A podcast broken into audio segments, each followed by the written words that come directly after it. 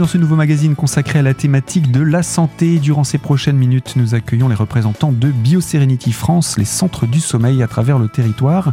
Je suis en compagnie pour cela de Marie Vitali. Bonjour. Bonjour. Vous êtes responsable de communication et prévention. Vous êtes venu accompagné du docteur Hugo Tête. Bonjour. Bonjour. Chef de pôle région Est donc euh, de BioSerenity et surtout des centres du sommeil. Qu'est-ce que c'est que BioSerenity France? Qu'est-ce que c'est qu'un centre du sommeil? Je vous laisse, Marie, commencer par nous expliquer tout cela. Alors BioSerenity France, c'est une medtech qui a été fondée en 2016 et qui est spécialisée dans l'électrophysiologie. Alors c'est un mot qui peut paraître un petit peu complexe comme ça, mais on va dire pour simplifier que dans le cadre du sommeil, ce qu'on va étudier, c'est plusieurs euh, signaux qui vont permettre de poser un diagnostic sur le trouble du sommeil dont souffre une personne. On fait ça dans des centres, des centres spécialisés, qui sont aujourd'hui au nombre de 12 dans toute la France. Le premier centre qu'on a ouvert, c'était en 2018 à Thionville, et le deuxième, c'était à Épinal. Et en fait, on a réussi à accroître notre réseau avec une philosophie euh, très marquée, c'est-à-dire qu'on s'implante dans des territoires qui sont dépourvus d'une offre médicale équivalente, ou en tout cas, il y a peut-être une offre médicale sur place qui permet de faire euh, du dépistage, mais elle n'est pas suffisante pour le bassin de population. Donc vous venez pour la compléter, pour permettre que euh, la population puisse accéder à un dispositif sur les troubles du sommeil. Tout à fait. La notion d'accessibilité, elle est très importante pour nous. C'est-à-dire qu'on va avoir une offre euh, accessible en termes de délai, accessible aussi en termes de moyens, puisqu'on a des soins qui sont conventionnés secteur 1. Et voilà. Et bien, on va entrer davantage encore dans cette, euh, dans cette présentation avec vous. Donc, on a dit que ça a commencé en, en 2018, c'est ça? C'est quelque chose d'assez récent, finalement, euh, l'étude du sommeil? Alors, ça a commencé en 2016, l'aventure BioSerenity France, mais le premier centre a été ouvert en 2018. Mhm. Et pour qu'on parle de BioSerenity France, ça veut dire que ça existait avant à l'étranger Ça vient d'où? Ah non, c'est une, c'est une start-up française. D'accord. Euh, L'histoire même commence en 2014, pour être tout à fait précise, avec BioSerenity SAS qui est donc une, une, une medtech, euh, comme je vous le disais euh, précédemment, euh, qui va se concentrer aussi sur la neurologie, sur la cardiologie et sur, encore une fois, l'électrophysiologie en général. Donc on développe aussi des, des des technos qui permettent d'améliorer la prise en charge des patients in fine. Est-ce qu'on peut dire que c'est suite à un événement, comme on voit souvent des associations qui se créent ou des structures qui se créent pour répondre à une problématique? Est-ce que ce serait suite à un problème qu'une personne aurait rencontré dans sa famille, qu'elle s'est dit il faut que je me penche sur la thématique du sommeil? Ou c'est vraiment c'était euh, un regroupement de personnes qui se sont dit il faut qu'on étudie davantage euh, cette problématique? Bah, Je pense que ça part surtout d'un constat en fait. Hein, c'est qu'aujourd'hui il y a de plus en plus de déserts médicaux en France, donc euh, il y a aussi de plus en plus de personnes qui souffrent de troubles du sommeil. Avant l'épisode Covid, on était à une personne sur trois qui se plaignait de son sommeil. Aujourd'hui, on est un peu plus. Donc voilà, il y a une vraie prise de conscience, je pense, qui s'est faite autour du sommeil. Et partant de ce constat et de, la difficulté que les patients peuvent rencontrer à être pris en charge, eh bien, on, a voulu répondre à cela en, en proposant du coup un réseau de centres euh, sur tout le territoire, euh, des centres experts et, et accessible. Vous vouliez rajouter quelque chose, euh, Hugo Non, non, c'est exactement ça. Ouais, ça part d'un besoin en fait de la population et d'une prise en charge sommeil qui était beaucoup trop faible par rapport au, à la population qui a besoin d'examens et de prise en charge sommeil. Comment ça fonctionne ensuite? Vous créez des centres, vous mettez en place en, en, lien avec des établissements déjà existants, des établissements de santé? Comment ça se passe? Oui, c'est exactement ça. En fait, on va s'installer du coup euh, dans, dans un espace au sein d'un établissement. Donc euh, ça peut être un hôpital, ça peut être une clinique. Euh, il y a plusieurs options qui sont possibles. Euh, ce qu'on veut en tout cas. Aussi bien public que privé. Tout à fait. Oui, on travaille avec les deux. On va donc s'implanter dans cet établissement qui aura un espace qui n'était peut-être plus utilisé, par exemple. Et nous, on va s'occuper ensuite bah, d'installer le matériel qui est rare et qui est parfois coûteux, l'équipe médicale également en place et du recrutement des patients c'est un, un, dispositif qui, une demande qui vient de l'établissement ou c'est un démarchage que vous faites en disant est-ce que vous avez besoin d'eux? Comment ça se passe? Ça dépend, c'est variable. Donc ça peut être dans les deux sens? Oui, ça dépend. Bah, mais souvent, il y a quand même un petit peu des deux. Il y a, il y a un besoin d'un territoire qui est identifié et puis il y, a, il y a aussi euh, un établissement qui est prêt à nous recevoir. Donc euh, c'est un positionnement qui chaque fois répond à, surtout à un besoin local. C'est une rencontre. C'est une rencontre. Et euh, cette rencontre, justement, a commencé en Lorraine et puis s'est étirée ensuite au reste de la France. Est-ce qu'on peut résumer comme ça? Oui, c'est exactement ça. Le Grand Est a été vraiment le, le, le cœur de départ de, de l'aventure des centres BioSerenity. Et Épinal en fait partie. Tout à fait. C'est le deuxième centre qui a été ouvert. Donc on peut être fier d'avoir participé au développement de, ce dispositif. Euh, qu'est-ce qu'on entend par trouble du sommeil? J'aimerais bien qu'on avance un petit peu là-dessus parce que on, dit trouble du sommeil, mais euh, qu'est-ce qui permet de l'identifier? Qu'est-ce que voilà déjà au niveau médical, qu'est-ce qu'on entend par trouble du sommeil? Alors trouble du sommeil, ça regroupe euh, bah, toutes les pathologies qui vont concerner notre sommeil et qui vont avoir un impact sur le sommeil et puis plus globalement sur notre santé. Mhm. Vous avez des exemples concrets Alors oui, les pathologies du sommeil sont rangées en, en grandes catégories, du moins on peut les ranger en grandes catégories. Il y a l'insomnie qui concerne beaucoup de patients, les troubles respiratoires du sommeil, comme le syndrome d'apnée du sommeil. Et puis après, on a les parasomnies, euh, c'est des comportements anormaux pendant le sommeil, le somnambulisme, les terreurs nocturnes. On a les troubles moteurs du sommeil, il y a des gens qui bougent euh, de façon inconsciente pendant le sommeil. Et puis des pathologies neurologiques du sommeil, comme la narcolepsie, qui est la maladie la plus connue, qui sont plus rares. Voilà, après, il y a, il y a d'autres, pathologies, mais qui sont plus, euh, qui sont moins fréquentes. Et... et, et quel est l'impact de ces maladies sur les personnes qui en sont atteintes? Alors, il y, a, il y a un impact déjà clinique, c'est-à-dire que bah, ces pathologies-là, elles viennent euh, dégrader la qualité du sommeil dans un premier temps, et donc du coup, elles ont un retentissement à court terme sur euh, notre journée. Il y, a, une vraie euh, atteinte à la qualité de vie. Les patients se réveillent irritables, fatigués ou avec des maux de tête, et puis la journée ensuite se passe moins bien quand on n'a pas bien dormi. Alors quand on n'a pas assez dormi, ou que notre sommeil n'a pas été de bonne qualité à cause d'une maladie du sommeil. C'est plus difficile de travailler, de se concentrer. Et puis après, à plus long terme, on sait que les pathologies du sommeil sont associées à des troubles cardiovasculaires, à des troubles métaboliques comme euh, l'obésité, le, le diabète euh, ou alors encore des problèmes euh, de démence ou de, ou de vieillissement plus précoce des, des, patients. Donc il y a aussi des liens avec d'autres maladies. Oui, il y a d'autres pathologies. Exactement, exactement. C'est une comorbidité de certaines autres maladies. On sait que, pour vous donner un exemple, hein, le, que le syndrome d'apnée du sommeil est un facteur indépendant de faire un infarctus euh, du myocarde, par exemple au même titre que le tabac ou que le ou que l'hypertension artérielle. Et qu'est-ce qui est le plus répandu, voire le plus répandu, mais pour autant pas le plus facilement identifié parce que les gens ne se sentent pas euh, en situation de maladie, quoi. Alors la pathologie la plus représentée, c'est l'insomnie de loin. Euh, elle concerne énormément de patients et puis ensuite vient le syndrome d'apnée, euh, le syndrome d'apnée obstructive du sommeil. Apnée obstructive, ce qui veut dire?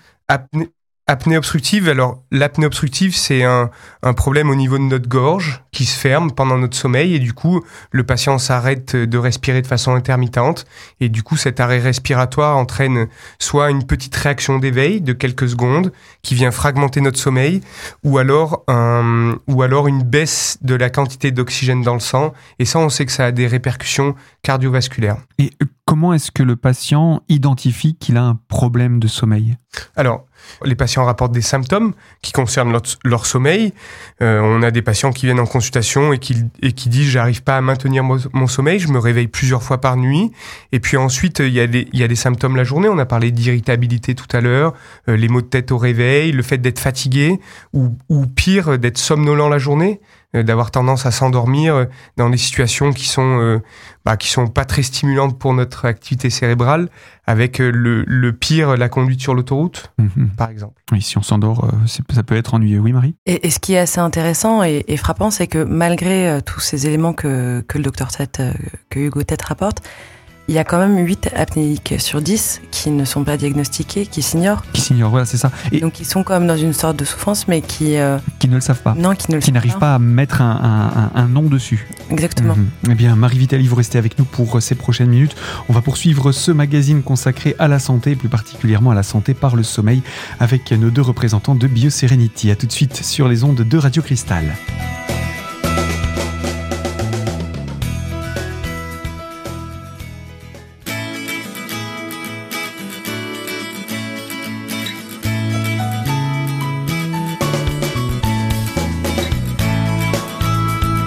Deuxième partie de ce magazine consacré à votre santé et votre santé à travers le sommeil en compagnie de Marie Vitali, responsable de communication et de prévention pour BioSerenity et le docteur Hugo Tête, chef de pôle région Grand Est et chef de centre du sommeil.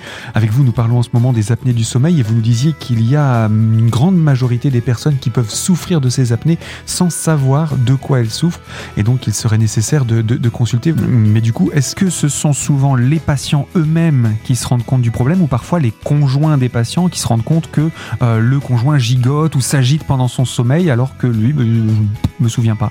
Ah, concernant l'apnée du sommeil, du moins, souvent c'est un interrogatoire à, enfin, à deux avec euh, le compagnon ou la compagne qui est là ou pas là, mais les patients rapportent fréquemment que leur compagne leur dit, euh, leur disent qu'ils s'arrêtent de respirer pendant le sommeil ou qu'ils ronflent. Parfois, les patients ne s'aperçoivent pas qu'ils ont des symptômes pendant le sommeil, ils dorment, ils continuent à dormir malgré tous ces événements-là. Et, le patient ressent une gêne euh, au réveil le matin et dans la qualité de sa journée. Parce que la qualité du sommeil, justement, a été altérée, mais il n'en a pas conscience pendant la nuit. Exactement. Pendant les événements, il n'est pas conscient, il est en train de dormir. Est-ce que c'est plus particulièrement chez les hommes, chez les femmes C'est équivalent euh? Alors, ça, dépend de quoi on parle. De quelle pathologie oui. Si on parle, si on parle de l'apnée du sommeil, par exemple? L'apnée du sommeil, oui, est plus fréquente chez les hommes. L'apnée du sommeil est plus fréquente chez les hommes. Euh, L'âge est aussi un facteur de risque de faire de l'apnée du sommeil le surpoids et l'obésité. Vous, dites l'âge, ça veut dire que les enfants sont potentiellement moins atteints par ces problèmes ou celui-ci par rapport aux autres troubles du sommeil, parce que le spectre est quand même assez large Non, les, enfants font de l'apnée du sommeil aussi avec des symptômes qui ressemblent à ceux de l'adulte, mais c'est pas le même mécanisme physiopathologique. Souvent, pour les enfants, le problème est, se passe au niveau ORL avec des amygdales qui sont trop volumineuses ou des végétations à l'arrière du nez qui sont volumineuses, et pendant que l'enfant dort, sa langue tombe et vient se et vient coincer la voie par laquelle on respire et du coup créer une apnée. Euh, chez l'adulte alors typiquement chez le patient de chez le patient d'environ 50 ans qui a un peu de surpoids c'est le, les voies aériennes qui sont moins fonctionnelles, la gorge par laquelle le tuyau par lequel on respire est pas constitué ni de cartilage ni d'os et donc c'est un c'est un tuyau qui est maintenu ouvert juste par une activité musculaire et donc cette euh, activité musculaire en vieillissant perd son sa tonicité et du coup pendant le sommeil la gorge se collabe. Donc euh, le fait de vieillir ou de rajouter une surcharge au niveau du cou qui va entraîner une réduction du euh, du diamètre de, du pharynx peuvent être à l'origine enfin sont à l'origine des apnées chez l'adulte. On se concentre principalement sur l'apnée, mais il y a beaucoup d'autres euh, pathologies hein, autour de, du sommeil. Euh, en dehors de, de, celle-ci, justement, de l'apnée du sommeil, euh, qui, qui, est donc un trouble respiratoire, la deuxième pathologie la plus fréquente, ce serait l'insomnie? L'insomnie, oui. L'insomnie qui touche énormément, énormément de, de patients. Qu'est-ce qu'on entend précisément par insomnie en tant que pathologie hein, Parce qu'on peut euh, une nuit ne pas dormir, euh, je ne vais pas parler de faire une nuit blanche, hein, mais vraiment euh, parce qu'on est préoccupé ou autre. Mais qu'est-ce qu'on entend par insomnie? Alors, insomnie, vous avez raison, il y a une histoire de fréquence, il faut que ça survienne plusieurs fois par semaine, depuis une certaine durée. Il peut nous arriver de pas dormir deux, trois nuits d'affilée ou d'avoir un sommeil qui est moins bon pendant deux, trois nuits d'affilée. Non, l'insomnie, il faut que ça évolue depuis au moins trois mois. Et ensuite, c'est une difficulté soit à initier le sommeil, à s'endormir au moment où on le désire, soit à maintenir notre sommeil, c'est les patients qui se réveillent durant la nuit avec des réveils qui sont plus ou moins prolongés, plus ou moins nombreux, ou des patients qui n'arrivent pas à dormir jusqu'à l'heure souhaitée du réveil et qui se réveillent de façon trop précoce. Donc on se rend compte qu'il y a vraiment euh, différents types d'insomnie, de, euh, tout comme il y a différents types de troubles respiratoires.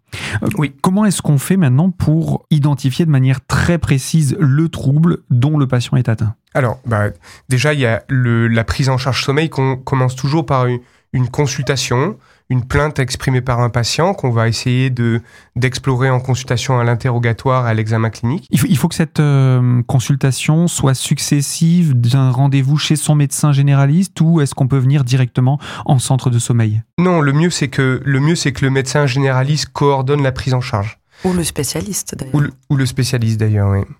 Euh, ça, peut être l'un ou l'autre. Ça peut être l'un ou l'autre, oui, parce que on, par exemple, pour parler du centre d'Épinal, on a une collaboration étroite avec euh, les autres services de la ligne bleue et, et certains médecins de la ligne bleue identifient chez leurs patients des potentielles pathologies du sommeil et nous adressent euh, et nous adressent ces patients-là pour une exploration de leur sommeil. Donc il y a, il y a une démarche du patient, une démarche du patient et de son médecin, qui aboutit à une consultation. Et puis après cette consultation, on utilise euh, la vidéopolysomnographie, qui est un examen non douloureux qui nous permet d'explorer euh, le. Avec un nom pareil, je, qu'est-ce que c'est? Bah Justement, je vais vous le dire, je vais vous expliquer. Vous avez dit vidéopolysomnographie, c'est bien ça? J'ai bien dit vidéopolysomnographie, oui. C'est-à-dire que les patients sont filmés pendant qu'ils dorment, donc L'exploration se fait au cours d'une hospitalisation, à la ligne bleue pour les patients d'Épinal. Et pendant cette hospitalisation, on va filmer leur sommeil pour rechercher des comportements anormaux durant le sommeil. Puisque le patient dort, le seul moyen de les voir, c'est de les filmer. Et ensuite, on va installer des capteurs euh, pour capter l'activité du cerveau. On va placer des électrodes sur le crâne, euh, et puis des capteurs euh, de la fréquence cardiaque, des capteurs de la saturation, qui vont nous permettre de mesurer l'activité respiratoire et cardiaque de ces patients. Voilà, je, vous redis que c'est un examen qui est absolument pas douloureux. bien sûr, parce qu'on ne fait que prendre des mesures et observer en fait. Exactement, c'est que des capteurs qui sont là pour recueillir des, des données de santé euh, en continu pendant le sommeil. Alors, une question un peu plus pratique pour le patient, du coup, euh, euh on se sent peut-être pas à l'aise de se savoir, un, observer, deux, euh, avec tous ces capteurs sur le corps pour euh, analyser notre sommeil. Euh, Est-ce que ça peut pas avoir un impact, du coup, sur le diagnostic? Ça, ça c'est certain que c'est pas tout à fait naturel de dormir bardé de capteurs et filmer dans une chambre d'hôpital. Enfin, je connais peu de patients qui ont l'habitude de ça. Alors, si ça a un retentissement, ça a un retentissement, mais fréquemment, euh, les gens sont mis à l'aise par l'équipe qui est accueillante, qui met les patients dans une situation où il est possible de dormir et du coup d'avoir euh, cette exploration complète. Donc on a peu d'échecs. On a aussi rencontré beaucoup de patients qui nous expliquaient qu'en fait ils étaient dans une telle euh, souffrance vis-à-vis de, de, leur maladie. Ils avaient tellement besoin d'une réponse et d'un diagnostic enfin posé sur, sur ce qu'ils avaient qu'ils étaient prêts vraiment à passer une nuit, deux nuits équipés avec, avec tous ces capteurs. Et on a même eu une fois une patiente qui nous disait que s'il avait fallu passer une semaine ou dix jours avec les capteurs pour qu'on lui donne enfin une réponse, elle l'aurait fait. Parce qu'après, c'est leur vie qui change. Hein, c'est ça, c'est un petit peu la solution de la dernière chance. On se dit, il faut vraiment trouver. Il ne faudrait euh, pas que ce soit la dernière chance. Hein. Il faudrait avoir le réflexe, en fait, euh, d'en parler à son médecin et voir si cet examen est, est nécessaire et si c'est nécessaire, le faire sans hésiter. Alors, vous le disiez aussi dans la présentation, c'est qu'il y a peu de centres du sommeil en France. Alors, il y en a quand même. Il y en a en France. Il n'y en a pas suffisamment, sans doute. Euh, mais il commence à y en avoir. Il y en a de plus en plus d'ailleurs. Ça se développe. Ça se développe complètement, oui. Euh, comme vous le disiez, en fait, le, le sommeil, c'est euh, un, une ère thérapeutique qui est assez récente. Euh, donc on, c'est intéressant aussi pour ça. Euh, on découvre encore plein de choses. Mm-hmm. Il nous faut bah, véhiculer certains messages auprès des, des patients, euh, auprès de certains médecins aussi. Hein. Il y a des congrès, il y a des, il y a des conférences régulièrement qui, euh, qui permettent de, d'éduquer tout le monde. Voilà, et puis plus on découvre, plus on se rend compte qu'il y a des, qu'il y a des besoins importants.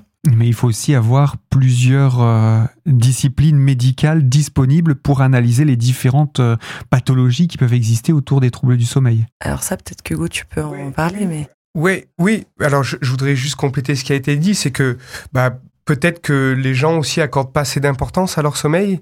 Et, c'est vrai que souvent on voit euh, des patients ou quand on discute avec des médecins généralistes, ils nous disent que la plainte de sommeil vient au dernier moment de la consultation, alors que nous on estime que ça devrait faire partie d'une attention particulière de la part des patients et que ça ferait du coup partie d'une consultation dédiée à cette plainte là.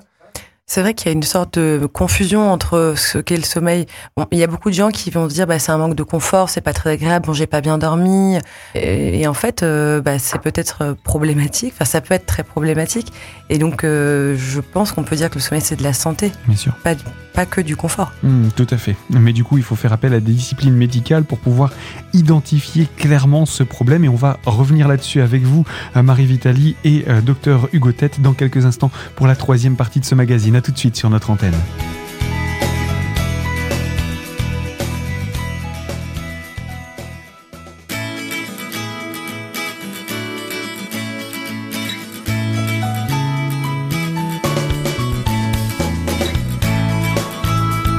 Troisième partie de ce magazine consacré à votre santé et à la santé par le sommeil avec BioSerenity en compagnie de Marie Vitali, responsable de communication et prévention, et le docteur Hugo Tête, chef de pôle région Grand Est et chef des centres du sommeil. Et nous parlions de ce qu'il est nécessaire parfois de faire un diagnostic, mais quelles sont les disciplines auxquelles on peut faire appel? J'imagine qu'il doit y avoir de la cardiologie. Euh, qu'est-ce qu'il y a d'autre comme... Euh, ouais, c'est le. Alors la prise en charge des patients atteints de pathologie du sommeil, elle est très transversale. On a fréquemment, donc je vous ai dit tout à l'heure, on mesure plein de paramètres et donc du coup on découvre euh, parfois plein de choses euh, qui font, pour lesquelles on a besoin d'avoir un avis plus spécialisé. Par exemple, on enregistre la fréquence cardiaque et on peut découvrir un trouble du rythme. Euh, donc on aura besoin du cardiologue pour pour s'aider à la prise en charge de ce patient-là. Et puis plus globalement, on a fait un listing des pathologies, mais c'est c'est jamais aussi simple, c'est jamais aussi simple que ça. Et fréquemment, les patients ont plusieurs pathologies de sommeil en même temps. Par exemple, on voit des patients qui ont un syndrome d'apnée du sommeil, mais qui ont également une insomnie. Et donc, du coup, on va avoir besoin d'une prise en charge un petit peu plus, un petit peu plus transversale, en faisant intervenir plusieurs spécialistes coordonnés par le médecin traitant. Oui, parce que si on ne s'occupe que d'une, on peut aggraver l'autre, entre guillemets Ouais, oui, oui, exactement. L'autre bon exemple, c'est le poids et l'apnée du sommeil. Si on prend pas en charge le poids, euh, enfin, du moins la prise en charge du poids, pour le dire différemment, fait partie euh, intégrante de la prise en charge du syndrome d'apnée du sommeil. Mmh.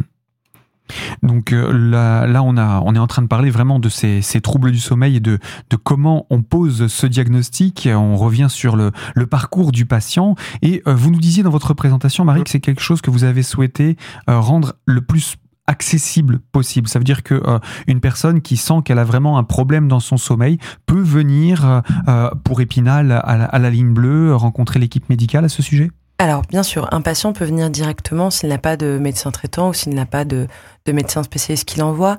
Maintenant, c'est vrai que notre souhait, c'est de collaborer le plus possible avec le tissu médical local pour les raisons, en fait, qu'évoquait Hugo. C'est que cette prise en charge, elle n'est pas si simple et qu'on a, on a besoin de travailler ensemble. Mais ça reste accessible à tous. Oui, ça reste complètement accessible à tous. Et, et en termes de prise en charge, vous, vous avez aussi utilisé quelques termes que il faut peut-être éclaircir. Oui, c'est donc il y a quelque chose qui est, je pense, assez important euh, et que, que j'ai envie de souligner, c'est que c'est vrai qu'en général, il y a des délais d'attente qui sont assez longs pour ce type de prise en charge. Euh, justement parce que les centres sont un peu saturés en général.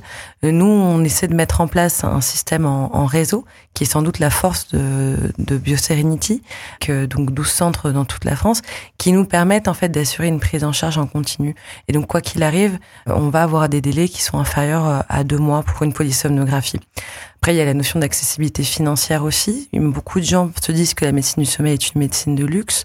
Or, en France, on a quand même la chance d'avoir un système qui euh, bah, qui permet d'avoir euh, un remboursement sur euh, total hein, sur les polysomnographies. Euh, et donc ça, c'est permis par BioSerenity également. Et, et voilà, donc il n'y a plus qu'à sauter le pas. Quel serait l'élément qui pourrait faire qu'une personne devrait informer son médecin qu'elle a un trouble du sommeil ou qu'elle soupçonne un trouble du sommeil. Vous avez, évoqué le fait que euh, souvent c'est la dernière question qu'on va poser dans un, dans un entretien médical, mais euh, est-ce qu'il ne faut pas être justement euh, un petit peu de devancer la question du médecin en disant j'ai l'impression que je dors moins bien en ce moment? Oui, alors la qualité du sommeil perçue par les patients est très importante. Avoir l'impression que notre sommeil est pas réparateur, ou du moins on n'a pas un fonctionnement qu'on voudrait avoir en journée devrait alerter les patients et, mes confrères sur le fait qu'il puisse y avoir une pathologie du sommeil. Euh, voilà, c'est vraiment la qualité de vie, le premier retentissement sur la qualité de vie, la concentration, la fraîcheur la journée, le, la façon de se, concentrer, d'arriver à, fonctionner au travail, à l'école, avec ses amis, dans, le, dans toutes les tâches du quotidien. Alors, une fois que la pathologie a été identifiée, est-ce qu'elle euh, est qu'elle peut se soigner? Est-ce qu'on en guérit ou est-ce qu'on est atteint de manière définitive et c'est irrémédiable et Parce qu'il y a souvent la, question de la fatalité, bah tant pis, on n'y peut rien, c'est comme ça. Oui, alors c'est une réponse qu'on essaie d'apporter le moins possible à nos patients. Oui, il y a des maladies qui se guérissent, alors qui se guérissent ou qui se compensent. Euh, on a beaucoup parlé d'apnée, mais c'est vrai qu'on a un traitement qui marche très très bien. Vous voulez dire avec lesquels on peut vivre? Exactement, avec lesquels on peut vivre et qui font et qui font régresser l'ensemble des symptômes et l'ensemble des événements. L'apnée du sommeil, c'est le fait de s'étouffer euh, pendant la nuit, notre gorge se ferme et du coup la machine, la PPC, qu'on installe à nos patients qui sont atteints d'une forme sévère, euh, en fait, euh, envoie une bulle d'air au moment où notre gorge se ferme et du coup corrige tous les événements. Et les patients très rapidement retrouvent une qualité de vie et, et c'est ce qui font qu'ils portent le traitement, c'est que leur vie change, ils, ils, retrouvent une, une fraîcheur dès le matin et une qualité de vie qui, qui leur permet de bien fonctionner. Mais ils sont de fait dépendants de ce, de ce, de ce dispositif. Pour le moment, oui, ça, oui, oui, c'est mécanique, ouais. Donc, euh, ils sont pour le moment dépendants de ce dispositif. On espère que la recherche va, va faire des progrès et, proposer d'autres choses. Mais, mais d'ailleurs, on a de bons, on a de bons espoirs que ça arrive. Mais bah déjà, ça a beaucoup évolué. C'est-à-dire que c'est vrai que dans l'imaginaire commun, on se dit oh là là, une machine. On imagine un gros, un gros machin qui fait beaucoup de bruit à côté du lit. Et ça, ça a vraiment changé. Maintenant, ça fait la taille d'un radio réveil. Euh, ça fait pas de bruit, enfin très peu. C'est, c'est, c'est pas vraiment ce qu'on s'imagine.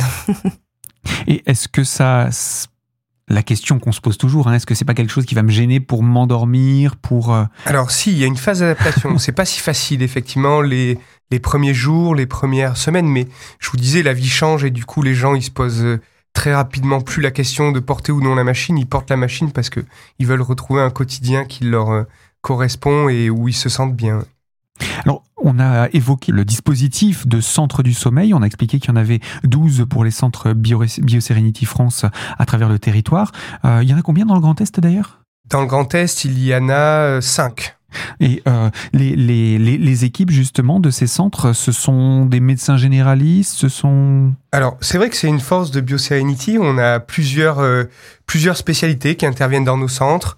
On a des neurologues, des pneumologues, on a un cardiologue, on a un anesthésiste, des gériatres, enfin voilà, il y a, y a plein d'intervenants différents, et donc du coup ça nous permet de proposer à nos patients qui viennent dans nos centres BioSerenity une prise en charge globale avec parfois un avis neurologique qui peut être donné dès le matin euh, euh, à un patient qui en a besoin. Même si parfois la vie, puisque ce serait un professionnel d'un autre centre, pourrait venir de l'autre côté de la France. Exactement, oui, complètement à l'autre bout de la France. Le neurologue, pour le coup, enfin, il y en a dans le Grand Est.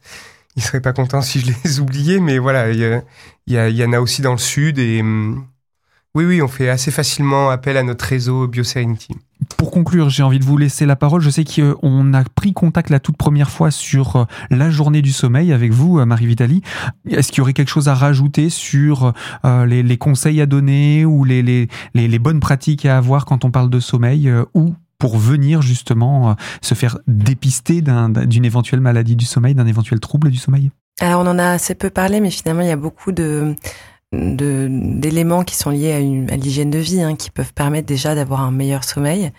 Euh, de prévenir. Exactement. Euh, après, on a aussi donc dans nos centres euh, régulièrement des portes ouvertes ou des événements euh, qui, qui, qui, sont ouverts au grand public, où en fait nous on est heureux de pouvoir euh, faire de la prévention et parler aux personnes que ça intéresse de la prise en charge des maladies et, et, et voilà de, de faire connaître un petit peu mieux cette, cette discipline. Où est-ce qu'on peut se renseigner sur les troubles du sommeil? Alors, vous pouvez vous renseigner. Il y a plein de sites très bien sur euh, sur internet. Euh, il y a le réseau Morphée, il y a le site de la SFRMS, et puis bien sûr, vous pouvez vous rendre sur bioserenity.fr. Et à Épinal, c'est à la ligne bleue? Tout à fait. Eh bien, je vous remercie euh, d'être venus tous les trois.